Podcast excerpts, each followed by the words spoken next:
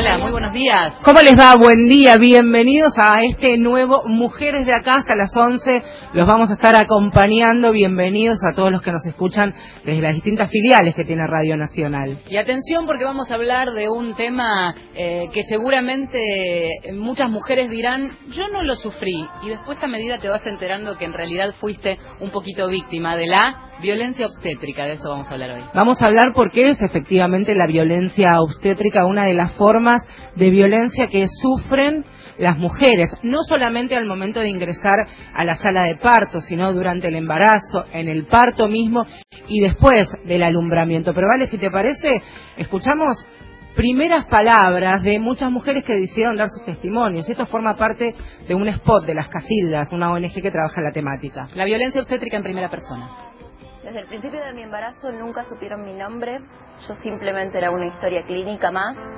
Parece ser que tuve la mala suerte de ponerme de parto activo a la madrugada y no es un horario muy amigable para los médicos. Era mamita, nena. Llegué por un control por una leve hemorragia que tuve y me dijeron que me iban a dejar en observaciones clínica decidió que solo podía esperarme por reglamentación hasta la semana 41. Voy a la guardia donde estaba mi obstetra y había cálculos en mi vesícula. Eh, me dieron buscapina, con eso estaba bien, pero ellos decidieron que mi bebé tenía que nacer igual. Y bueno, ahora tenés que pujar. Y yo no tenía ganas de pujar. Y me querían hacer pujar en ese momento, me decían que lo estaba haciendo mal, yo quería gritar, no me dejaban gritar. Me quería levantar y no me dejaban. Eh, y en lo posible tampoco tenía que levantar mucho la voz o gritar. Tardé mucho en darme cuenta que todo lo mal que yo me había sentido en realidad estaba bien, era una persona normal por haberme sentido tan mal. Y yo pensé que la que estaba equivocada era yo.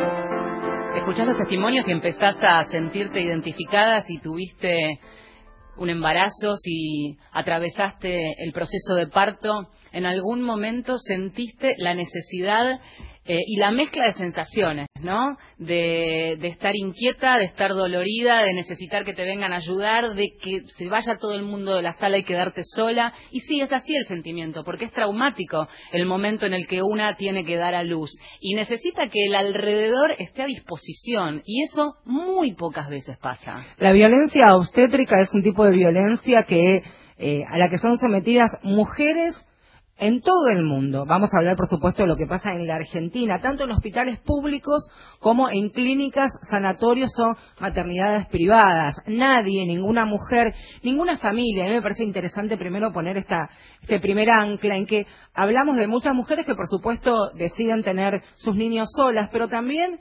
incorporar, incluir al varón como factor fundamental de este transitar, porque no podemos exigir que se cumplan nuestros derechos cuando no sabemos cuáles son efectivamente. Exactamente, y por ejemplo, el varón presente acompañando también, porque cuántas veces eh, pasa que en una sala, sin darte demasiadas explicaciones, te dicen el varón no, o no te puede acompañar, o tiene que estar de tal lugar. Bueno, eh, desde negar información, eso también es violencia, pasando por el suministro de medicamentos o fármacos de forma indiscriminada o sin información, porque también cuando te, eh, te dan una medicación te tienen que explicar e ir acompañando ese proceso. Y todas esas falencias generan, bueno, eh, esta violencia de la que muchas, la mayoría, tenemos que decir, de las mujeres son víctimas. Es importante también, la primera pregunta que muchos de quienes nos están escuchando es, bueno, yo viví esta situación o la puedo llegar a vivir en el próximo parto. ¿Qué hago después que me pasa esto? ¿A dónde voy a denunciarlo? ¿Es esto un delito? Bueno, lo primero que hay que decir es que el tipo de violencia hacia las mujeres en el pre, durante y posparto, está amparado en la ley que nos protege a todas las mujeres, que es la ley para prevenir, erradicar y sancionar la violencia hacia las mujeres, todos los tipos de violencia que en este programa hemos eh, profundizado. Bueno, nos protege una ley, tenemos derecho. Entonces, me parece interesante dar este primer paso de la mano de Perla Prigozhin, que es titular de la CONSAVIG. La CONSAVIG es la Comisión Nacional Coordinadora de Acciones para la elaboración de sanciones de la violencia de género. Depende esta comisión del Ministerio de Justicia de la Nación. Hola Perla, buen día. Gracias por estos minutos. Hola, ¿cómo les va? Bien, buen día. Lo primero, Perla, que, que queremos saber es cuáles son los derechos que nos asisten a nosotras como mujeres y también a quienes nos acompañan, ya sea un marido, una hermana o quien decidamos el momento del parto. Ya lo digo, pero primero estaría equivocándome si no aporto una aclaración a lo que dijiste vos recién. ¿Se me escucha la voz? Sí. Sí, bueno, bárbaro, cualquier cosa griten. Este, hablaste recién de una conducta ilícita, sí, la violencia obstétrica, como todas las violencias, configura una conducta ilícita, pero no un delito. Tengamos mucho cuidado con esto. Yo discuto bastante en las redes con las mujeres y los varones, porque y no y eso no la torna menos grave. Tenemos una cultura punitivista que convierte a todo lo grave en penal y esto no es así.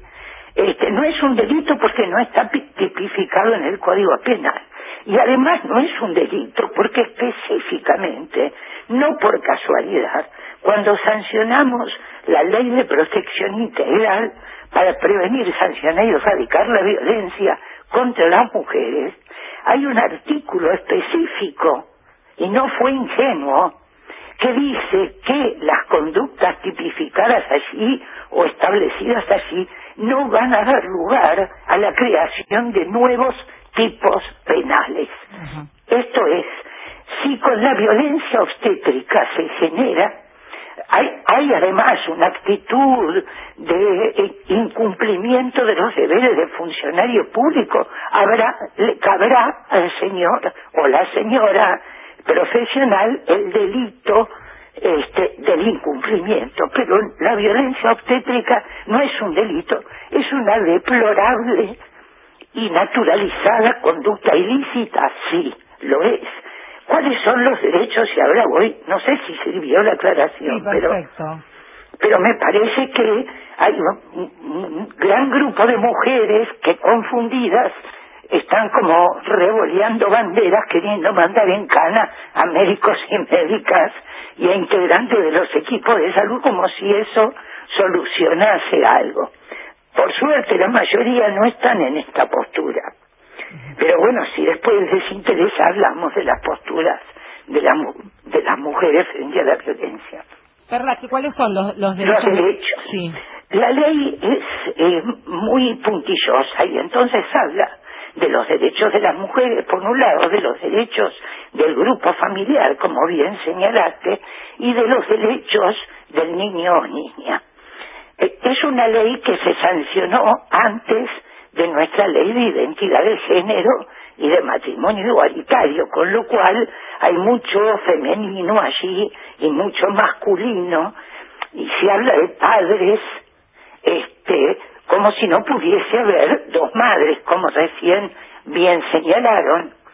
Este, los derechos de la familia son, voy a llegar al final a la mujer, pero los derechos de la familia son prioritariamente ser tratados con respeto.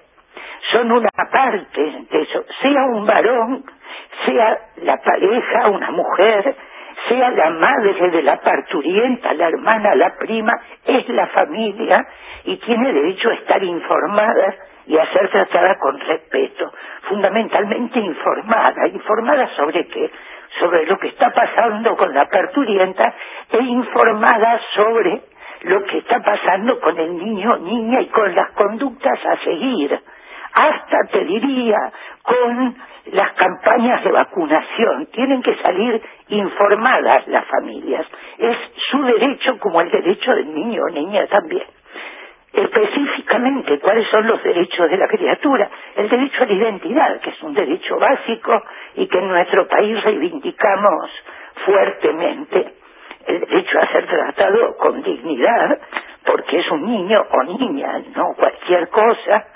Este, y el derecho a que se le, digamos, que también se le dé la información a la familia sobre qué es lo mejor para esa criatura conforme la revisión que le hacen, el tipo de si tiene alguna eh, patología especial, el tratamiento a seguir, etcétera. Y ahora llegamos a la protagonista fundamental del parto, que es la mujer. ¿Y cuáles son los derechos de las mujeres al momento del preparto, parto y posparto? Primero y fundamental, a ser la protagonista, y esto no es menor. Esto quiere decir, señores, basta de partos sin nosotras. Eh, téngannos en cuenta, no somos este, catedráticas, pero tenemos saberes aprendidos en el cuerpo de siglos. Además, yo recuerdo así brevemente el parto de mi último hijo, este, en el que yo eh, no estrenaba maternidad, pero sí marido, y el marido estaba muy preocupado por tranquilizarme cuando yo lo que sentía era la necesidad de pujar. Este, y a lo que hay que darle es a las necesidades de las mujeres, excepto que haya un riesgo para la mujer y para el niño o niña. Lo que pasa es que también eh, cuando hablamos de cuestiones médicas siempre aparece eh, a, la mujer que en ese momento de alguna manera está este, totalmente pendiente y, a disposición de la práctica que decide hacer el médico. El médico va y viene y decide por sobre tu cuerpo con este, incluso muchas veces avasallando eh, e, e, estos derechos con el argumento de la urgencia, de la necesidad, de no tengo tiempo para estar diciéndote. Y eso, este, incluso lo hemos escuchado mucho, que se usa como este, explicación al momento de una querer intentar pararle el carro. Absolutamente. ¿Y entonces qué hacemos? Porque digo, me imagino muchas mujeres que están escuchando en este momento, muchas embarazadas, este, que, que por ahí dicen, bueno, ¿de qué manera me planto yo, por un lado, eh, con el manualcito, ¿no? De los derechos, por un lado, y del momento enfrentarme a ese médico que al que me entrego en un punto. Bueno, no seamos ingenuas. Va a pasar un tiempo hasta que lo vemos, que las mujeres se enfrenten a este saber médico hegemónico que les ha, les ha dicho y nos dice a todos y todas en toda instancia que es lo mejor para nosotras, este, va a pasar un tiempo para que ocurra eso, repito, pero también para que los médicos y médicas vayan cambiando la cabeza, porque no nos estamos enfrentando con discípulos de Hitler.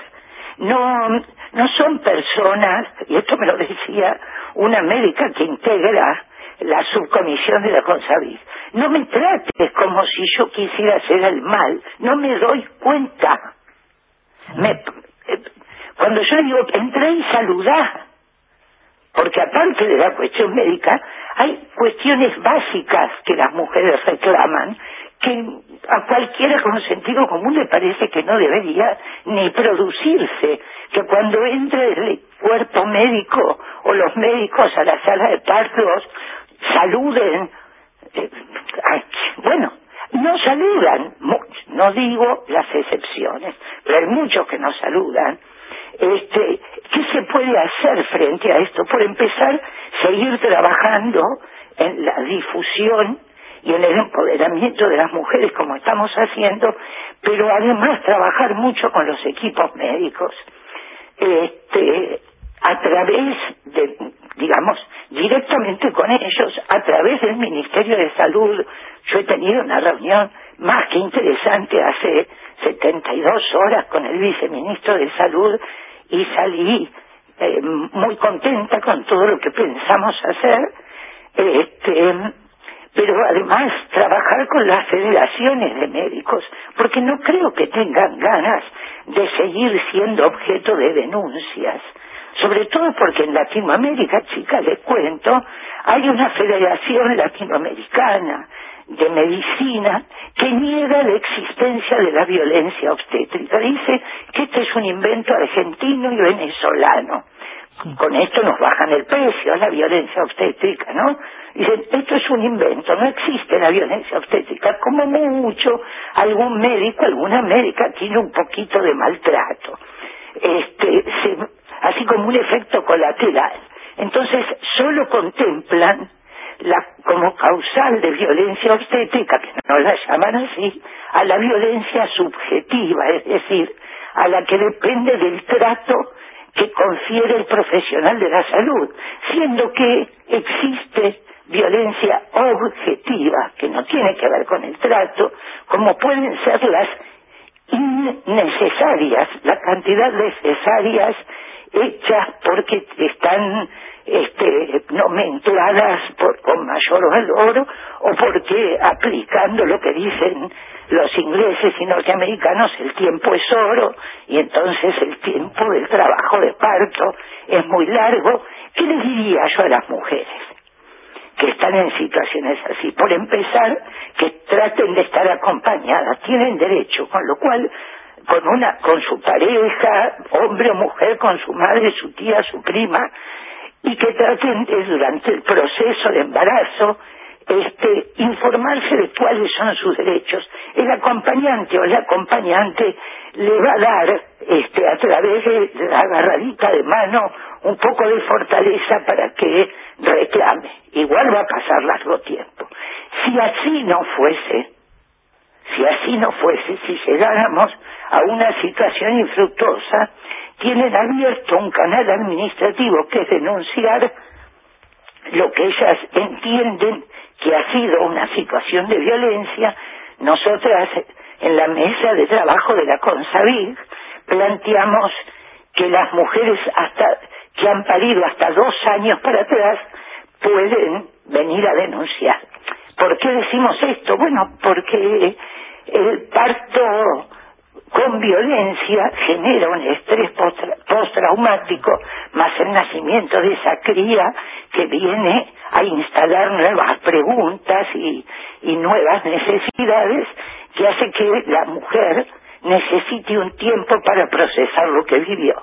Entonces no vamos a pretender que a las 24 horas este, venga a hacer una denuncia. Ahí está, entonces, Perla, en, la, en la página web de, de la CONSAVIC, rápidamente la pueden eh, ubicar por cualquier buscador. está este formulario que si bien que se puede bajar y ahí hay algunas preguntas a las cuales responder. Hablamos también y con esto nos despedimos Perla lo que es lo punitivo. Hay que tener en cuenta que aquí se hace una denuncia administrativa en definitiva. Absolutamente pero que no que si bien no manda presos como decíamos inicialmente a los profesionales de la salud produce múltiples efectos. Primero porque el defensor que es nuestro órgano por ahora de, eh, digamos, nuestro órgano judicial, por así decir, dentro de la mesa de trabajo, exhorta, después que hicimos alguna auditoría, exhorta a modificar conductas o, o infraestructura hospitalaria, lo que fuese, y después hacemos auditorías de control, tanto desde la Superintendencia de Servicios de Salud para las clínicas y las para las preparas y las obras sociales, como desde el Ministerio de Salud, en el ámbito de salud comunitaria, para ver qué pasa con los espacios públicos. Estamos, chicas, estamos, eh, les diría, empezando la etapa B. Empezamos a pensar en, y a trabajar la violencia obstétrica en el 2011. Hoy estamos con clínicas que que cambiaron conducta, yo no lo puedo creer, pero... Está empezando a ocurrir. Sí. Bárbaro. Perla, es muy importante, bueno, el, seguir trabajando y por sobre todas las cosas, este, informarse, saber cuáles son los derechos, que es esta la manera de, de lograr un empoderamiento real y contundente. Eh, Perla, muchas gracias por estos minutos. Que tengas buen día. Gracias a ustedes. Un abrazo. Buen domingo. Perla Prigogin, titular de la CONSAVIC, la Comisión Nacional Coordinadora de Acciones para la Elaboración de Sanciones de la Violencia de Género. Habrá muchas historias, pueden empezar a comunicarse y nos cuentan también las suyas, que no les pasamos las vías de comunicación. Arroba mujeres870 es nuestro Twitter o mujeres870 arroba gmail.com nuestro mail. Hay un milagro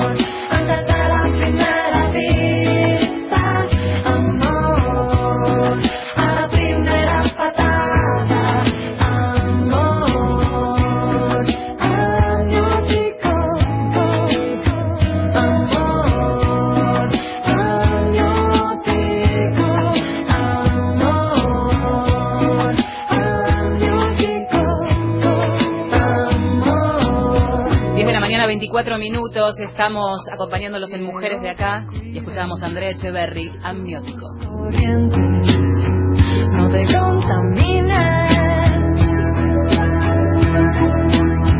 y seas mi héroe o mi heroína, salves al mundo de la ruina. Estás escuchando Mujeres de Acá.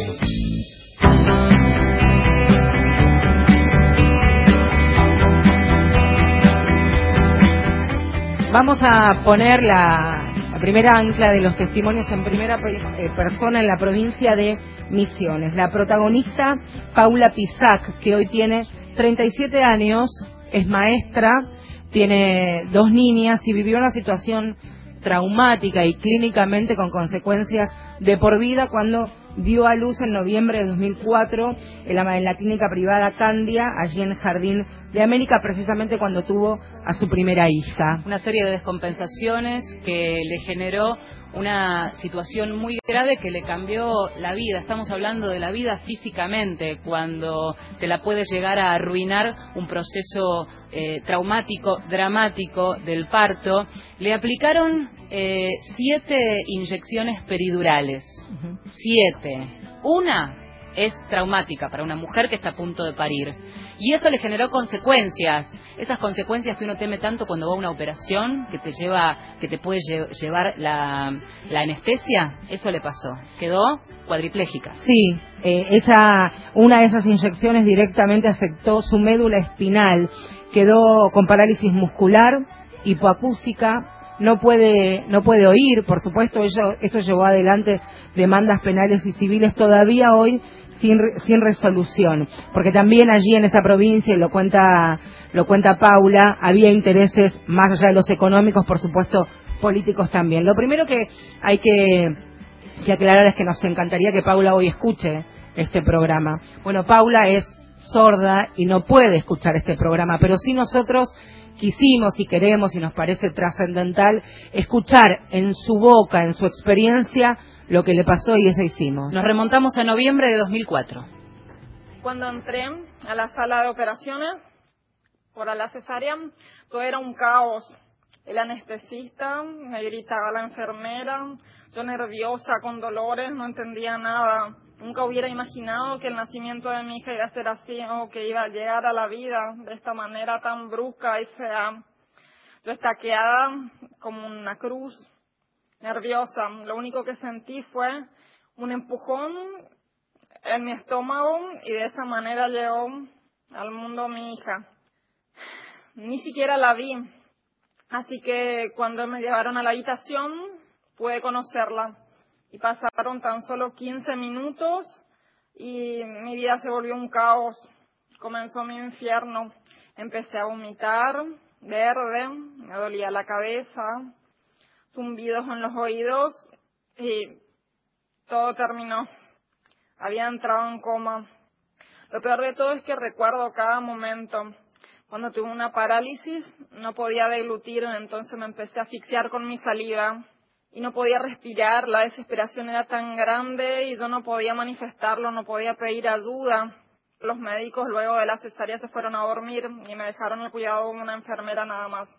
Siete horas después, a las siete de la mañana aparecen. Yo ya estaba casi muerta. Me derivan a un centro de mayor complejidad, a la capital de Misiones, a 100 kilómetros. Entré a terapia intensiva y de allí estuve una semana en coma. Paula Pisac, es la, el testimonio, la voz, la historia de quien estamos escuchando. Y uno se imagina o intenta por un instante imaginar lo que habrá pasado esta mujer y toda su familia, ¿no? Una batalla de milagro. Totalmente. Una batalla legal que todavía sigue. Todos los médicos que intervinieron en el caso de Paula siguen trabajando todavía. En un momento los peritos eh, hablaron de mala praxis y después se dieron vuelta. Estamos hablando de un médico que la asistió, que además está con vinculaciones con la política, lo mismo que la clínica donde ella fue a parir. Pero nos cuenta más. Mi vida cambió totalmente después de ese 17 de noviembre del 2004. Comprendí que tenía dos opciones o tirarme, encerrarme, llorar y condenarme en la vida a la tristeza, o ponerme fuerte y salir en pie para que esto no vuelva a suceder a nadie. Esa es la opción que tomé. Y de allí empecé a militar por el parto respetado. Y soy una activista y feminista por los derechos de todas las mujeres. La información es poder. Debemos saber cuáles son nuestros derechos, conocer que hay una ley que nos ampara y que debe hacerse respetar, aunque cueste. Debemos ser fuertes y empoderarnos, porque es la única forma de remediar que no siga sucediendo esto y luchar, no bajar los brazos, porque hoy soy yo y mañana te puede tocar a vos y parte de esa lucha se transformó en un documental llamado Las formas de nacer que recomendamos este, que vean. de hecho, se proyecta porque ella en esa militancia va recorriendo el país llevando su mensaje para que no les pase a otras mujeres lo que a ella lamentablemente le pasó. Importante también dejar en claro que son situaciones excepcionales, claramente lo que le pasó a Paula y la importancia, volvemos a decirnos, de informarnos y saber cuáles son los derechos que nos asisten a nosotros y hasta a, todo nuestro núcleo familiar que nos acompañan en, en, este proceso de traer, de ser madres. Estamos en Mujeres de Acá, ya venimos. Hasta las 11. Mujeres, Mujeres de Acá. El sonido de la mañana. Nacional. AM870. 10 de la mañana, 31 minutos. Cuando los chicos están acompañados, llegan más lejos. Por eso ya se incorporaron 1.200.000 chicos más a las asignaciones sociales. Estamos sumando millones de familias a las asignaciones para que sean más universales que nunca. Asignaciones sociales. Mejoran para que estés mejor. Más información en anses.gov.ar. Todo es posible juntos. Presidencia de la Nación. La información no se detiene. Buscanos. Nacional AM870. Por los que siguen repitiendo que detrás de un gran hombre... Mujeres de acá.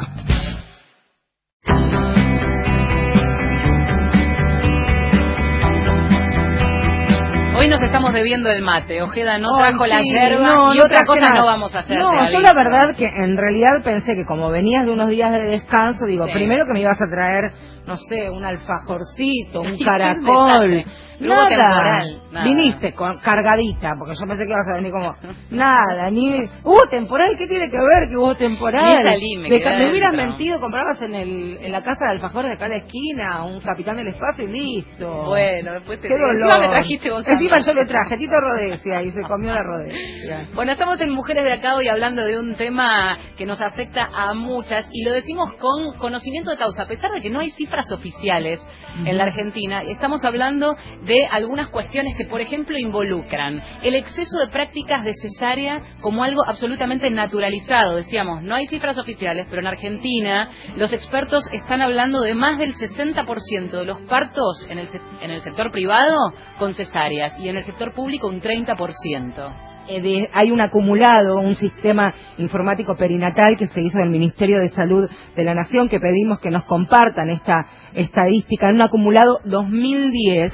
2014, la zona de la Patagonia registró una cantidad de cesáreas en total de partos de un 37%, el conurbano la más baja, un 25%. Y mira, las provincias de La Rioja, Santa Cruz y Catamarca son las que mayor índice de cesárea en los sistemas públicos de, de atención tienen.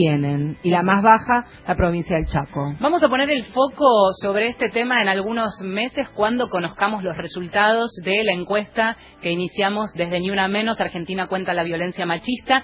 Solo les revelamos, les anticipamos un dato, producto de estas 59.000 mujeres que respondieron a la encuesta sobre distintos tipos de violencia. El 75% de las mujeres que respondieron a la encuesta dijeron haber sufrido algún tipo de violencia obstétrica. Es importante también el trabajo que vienen re- eh, realizando y llevando adelante y poniéndole el cuerpo y trabajando en las calles, en cada una de las provincias, distintas organizaciones de mujeres, ONGs, asociaciones civiles que trabajan sobre Primero los derechos, empoderar desde el conocimiento. Las Casildas es una de estas agrupaciones que tiene el Observatorio de Violencia Obstétrica y queremos saber primero cómo se trabaja en un observatorio y cuáles son las otras realidades que viven trabajando en, el día a día con todas las mujeres. Julieta eh, Saulo es una de las fundadoras y, y quienes trabajan ahí en las Casildas. Hola Julieta, buen día, gracias por estos minutos.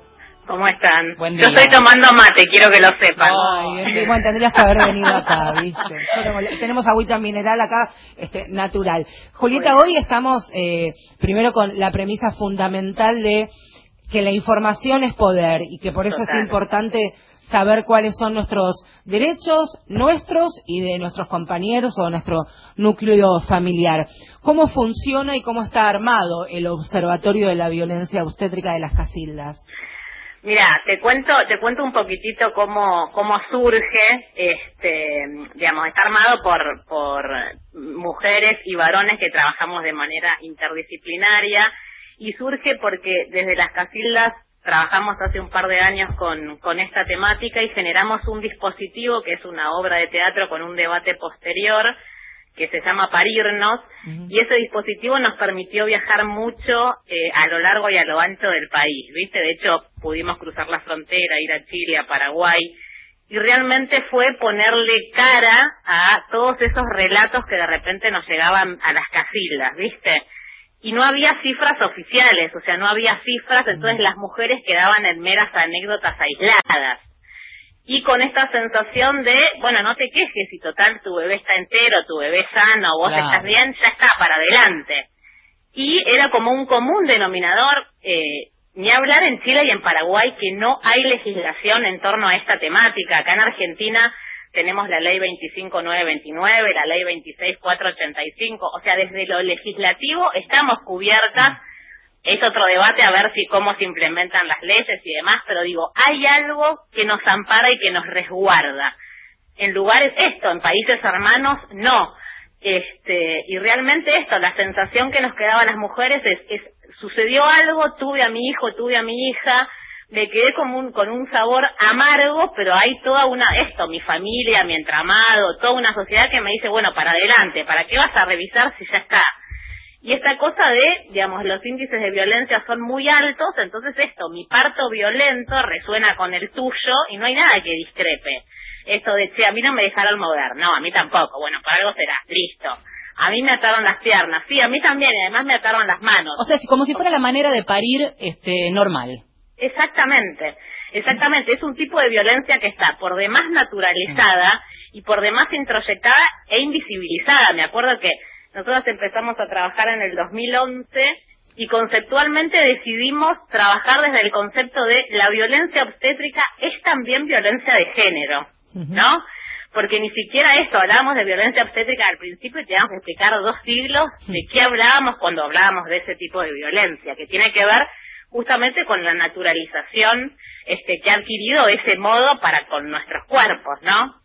Aparte también pensaba en la importancia de, de las palabras, ¿no? Cuando uno dice, ay, ¿cómo estás? Ay, la verdad que mal, me costó un parto, como si ya ese sentimiento de sufrimiento, de estar dependiendo en una situación de absoluta vulnerabilidad, hasta desde lo físico. Estás en una sala de parto que si todo viene clínicamente bien, eh, como Dios te trajo al mundo sola en muchas oportunidades. Y nosotros tal vez vemos realidades eh, muy cercanas, vales mamá, yo no, pero cuando uno, y vos lo sabrás mucho mejor que, que nosotros, y empieza a conocer testimonios de, mujeres, pero hay frases, esto también de infantilizar a las mujeres, ¿no? Esto de dale mamita, dale chiquita. Muchos varones u otras mujeres pensarán, bueno, no es para tanto, sí es para tanto, porque la palabra y la forma de comunicarse tiene un peso específico y en una situación tan importante tiene que ser respetado.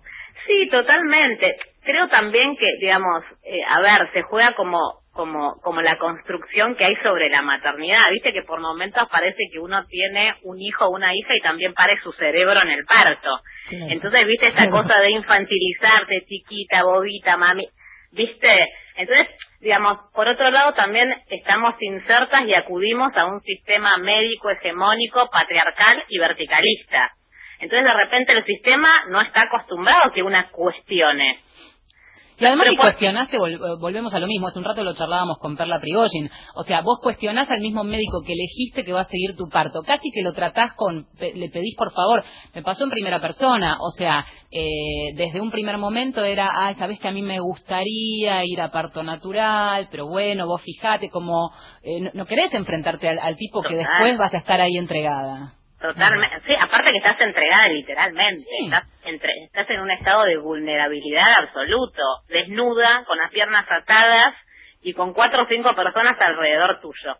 Mm. ¿Entendés? O sea, eh, ¿qué mujer, ¿desde qué lugar vas a reclamar algo en esa situación? Sí, es imposible. También pensaba Julieta, y no, no quiero terminar esta conversación para que hablemos sobre algo muy importante, el trabajo muy importante que hacen profesionales aquí en la provincia de Buenos Aires, en la localidad de Moreno, la, maternidad Estela de Carlotto. Lo primero que, que me gustaría decir es que Muchas mujeres están transitando su embarazo y seguramente van a escuchar este programa y se van a alertar, se van a asustar. Lo que en realidad queremos es generar lo contrario, que sepan este transitar que tienen un montón de derechos y un montón de lugares donde decir, bueno, yo quiero que mi hijo nazca de determinada manera siempre y cuando, por supuesto, no esté en riesgo ni su vida, ni su propia vida, ni la, de, la del pequeño por nacer. ¿Cómo trabaja la maternidad Estela de Carlotto, aquí nomás en Moreno, en la provincia de Buenos Aires? Bueno, sí, la maternidad, la maternidad maternidad de Carlotto, si está en Moreno, más precisamente en Trujuy, es una eh, maternidad pública, o sea, está abierta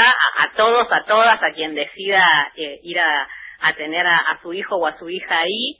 Y la verdad que es, es, un, es un espacio alucinante porque se ha transformado en, en, yo te diría, casi la única institución que trabaja respetando la ley. O sea, fíjate qué paradójico. Eh, y es una, es una, es un espacio, digamos, garante de derechos. La verdad que la infraestructura es alucinante y a veces, viste, uno piensa, bueno, por una cuestión edilicia, por ahí las mujeres no podemos estar acompañadas, por una cuestión de presupuesto, eh, nos ponen a todas. Y este es un espacio público, este, no es que las mujeres tienen que pagar un diferencial para que, no sé, el compañero o la compañera se queden, no. Es un espacio público, abierto para todos y para todas, que funciona como debería funcionar todas las instituciones. Este, y tal cual, a mí me parece súper interesante esto que traes, porque si no es como muy anticonceptivo el debate, ¿viste? empezás como a escuchar y decir, no, yo ni loca, este, y esto, y siempre al menos lo que, lo que compartimos desde las casildas y demás, es que sí, es una realidad que sucede, pero también hay muchas, hay muchas personas, muchos profesionales y demás que laburan increíble y el caso de la maternidad es el claro ejemplo de, de ello. Y después a las mujeres que por ahí nos están escuchando, esto que se informen, o sea, que lean la ley 25929, la ley 26485, porque tal cual como decían ustedes, o sea, la información, tener información te coloca desde otro lugar. Y de repente esto, las mujeres que tenemos la posibilidad de acceder a información, también, digamos, generar acciones para esas compañeras que, y lamentablemente somos cada vez más que se están cayendo del sistema, ¿no?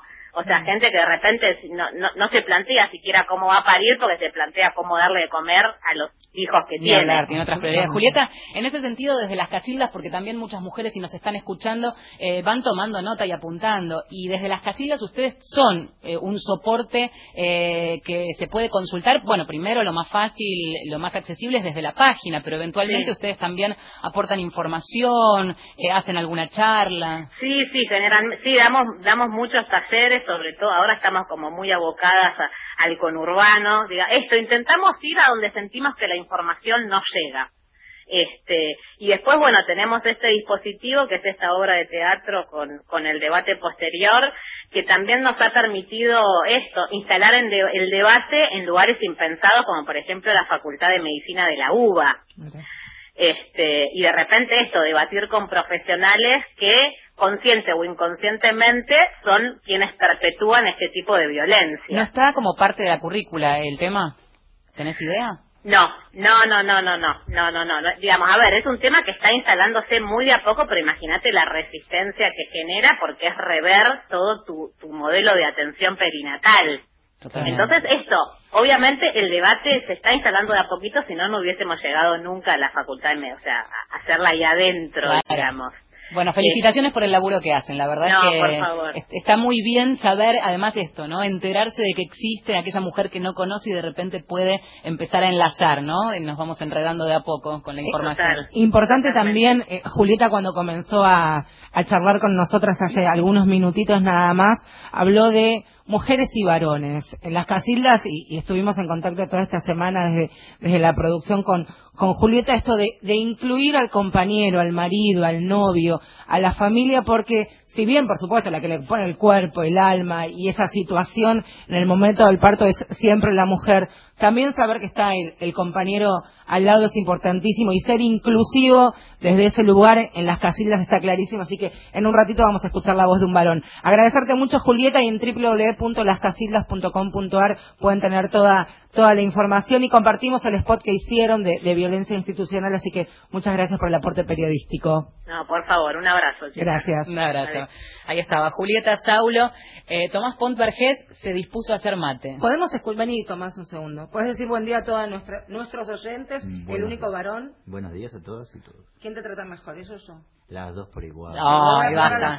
Demagogia otro lado. Nos queda un ratito de programa, tenemos más este testimonio y empezamos a escuchar música porque mm, linda la música que vamos, que vamos trayendo. Muy bien. Aquí estamos. Esto es un disco que, eh, a partir de una campaña de distintas artistas hecha en 2014, es un disco que se tituló Se trata de nosotras. Son distintas canciones con distintas temáticas, pero básicamente apuntaba al tema de la trata. Rescatamos este, que es de Tono Lex, Mujer, Cántaro, Niño. Lo compartimos.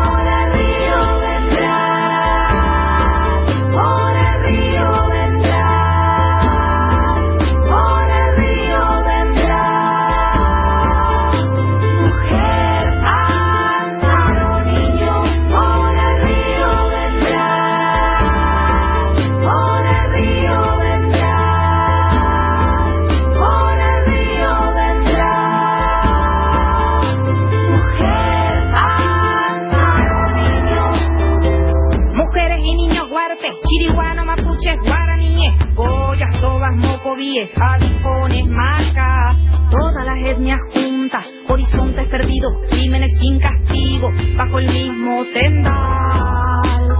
Siembra amor en tu cuerpo, manantial de agua, cielo abierto, un niño que corre sano, del río se hace alma. Una comadrona trae al mundo al niño igual que el médico en un hospital. Naturaleza cruda, tabúes versus verdad.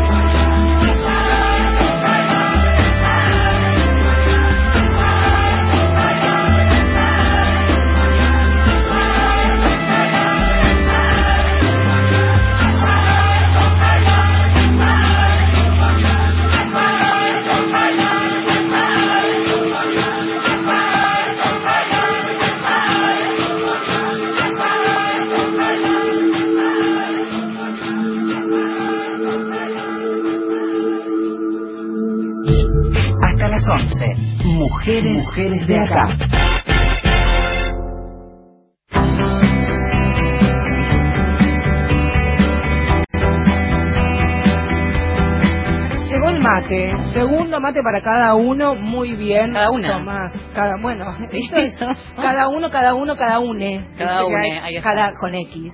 Muchas gracias por, por los mates que también. ¿Cómo fue tu parto, Vale, de, de Motis, de Julián? Em, fue, a ver, dentro de los contextos hablábamos del principio, ¿no? Escuchar una historia dramática, em, como pudo ser la de Paula Pisac, a este uno siente que está dentro de un marco cuidado. Sin embargo, hay un episodio. A ver, yo había pedido a mi obstetra tener eh, el parto natural y fuimos a cesárea. Eh, la verdad es que estaba inquieta hasta último momento y esa falta de este, información me inquietaba bastante.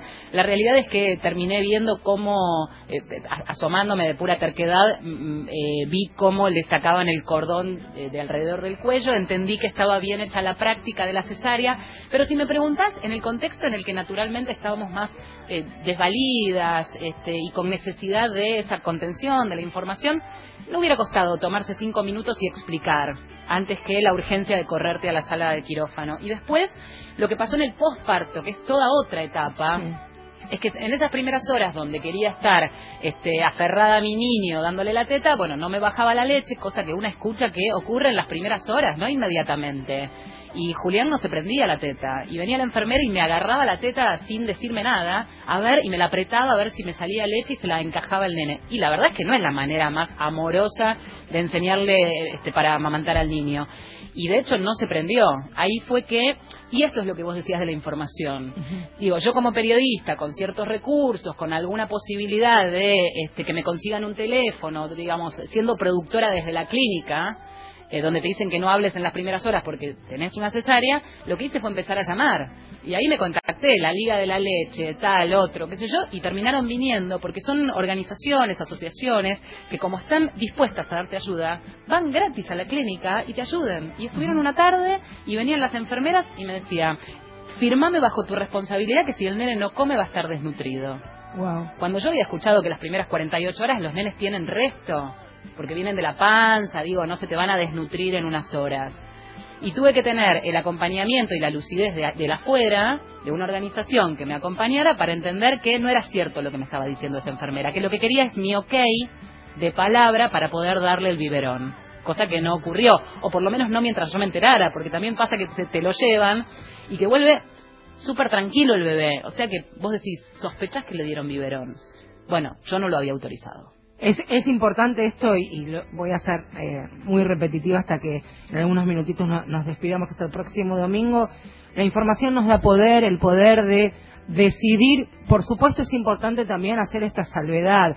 Todo lo que no ponga en riesgo a la madre y al niño se puede hacer. Importante también la información que nosotras podemos tener en el parto o en, en lo que es el embarazo hasta llegar al parto, pero también saber todas las prácticas médicas que se van a hacer al momento que una entra a una sala de parto y preguntar, porque ese es nuestro derecho también.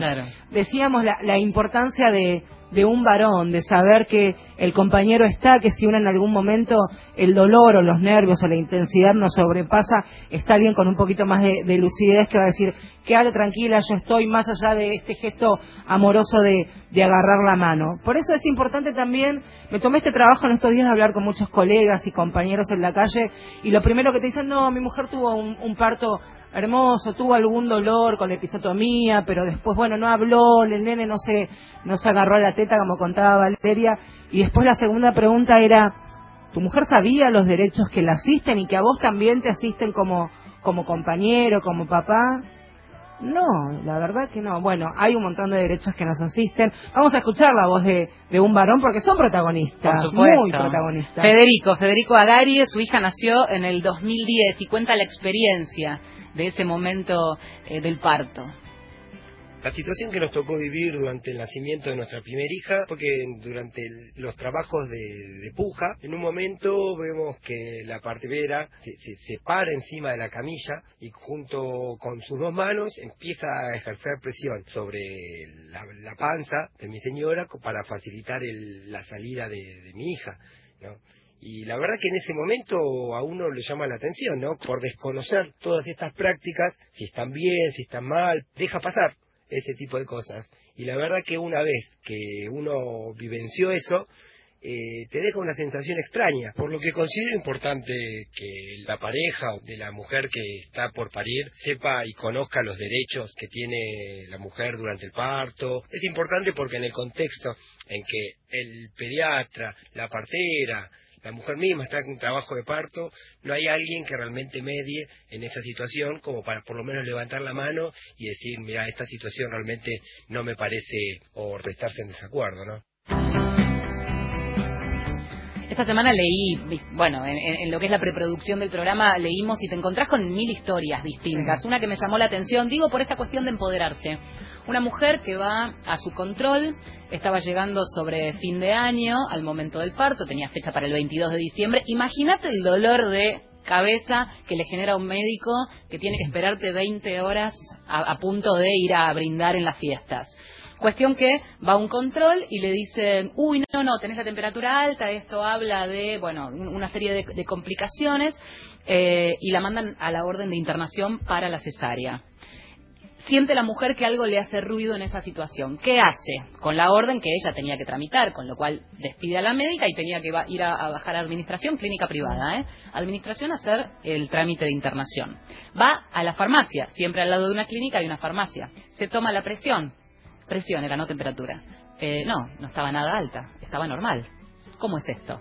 Va a otra farmacia, termina comprobando que ese artilugio, porque el tema es la falsa información, Claro. la excusa para internarla era tenés la presión alta, esto urgente a quirófano.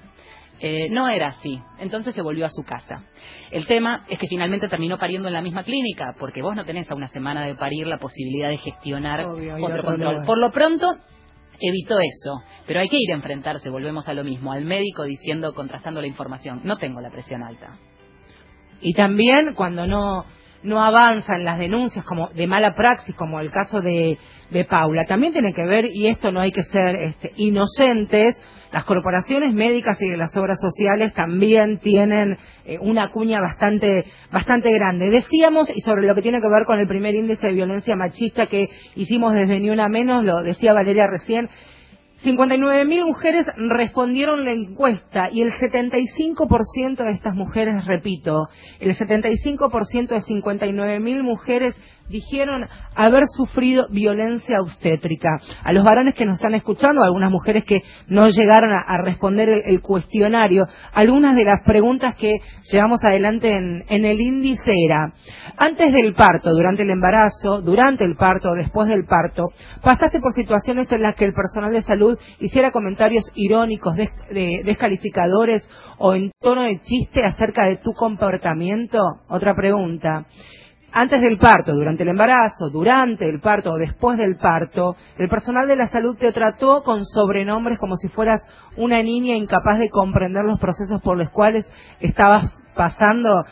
Y vos sabés que a medida que lo iba compartiendo el otro día con algunas colegas era todo moviendo la cabeza, sí. afirmando. Bueno, importante saber estas situaciones que pasan. Tal vez no tengas hijos, como en mi caso, pero tengas amigas que están transitando y los varones también. Me parece trascendental el comportamiento y el acompañamiento y la inclusión del varón. Y estar alertada. Estos cambios ocurren de a poco. Estamos en pleno proceso de cambio y nuestro aporte es para eso, para re- de- repartir, desparramar esa información, escuchar a los especialistas y estar preparados cuando llegue el momento. Incluso para aconsejar también a una amiga que esté a punto de parir y que tenga muchas dudas, porque es en el momento en donde afloran todas las dudas juntas. También el, el rol de, de una amiga, de una hermana, porque muchas mujeres deciden que sean este, amigas quienes las acompañan en el momento del parto. Mirá si no es importante informarse a pesar de que uno puede no transitar la experiencia de, de tener un niño. De eso quisimos hablar, de la violencia obstétrica, y estamos llegando al final de Mujeres de Acá, en el día de la fecha, un minuto del final. Estuvimos en la producción y coordinación de aire Tomás Pont Vergés y su rico mate en la operación técnica Mauro Torres, Marcela Ojeda, Valeria San Pedro quien les habla, y nos despedimos. Hasta el próximo domingo a las 10 de la mañana. Tengan todos ustedes una gran semana. Chao.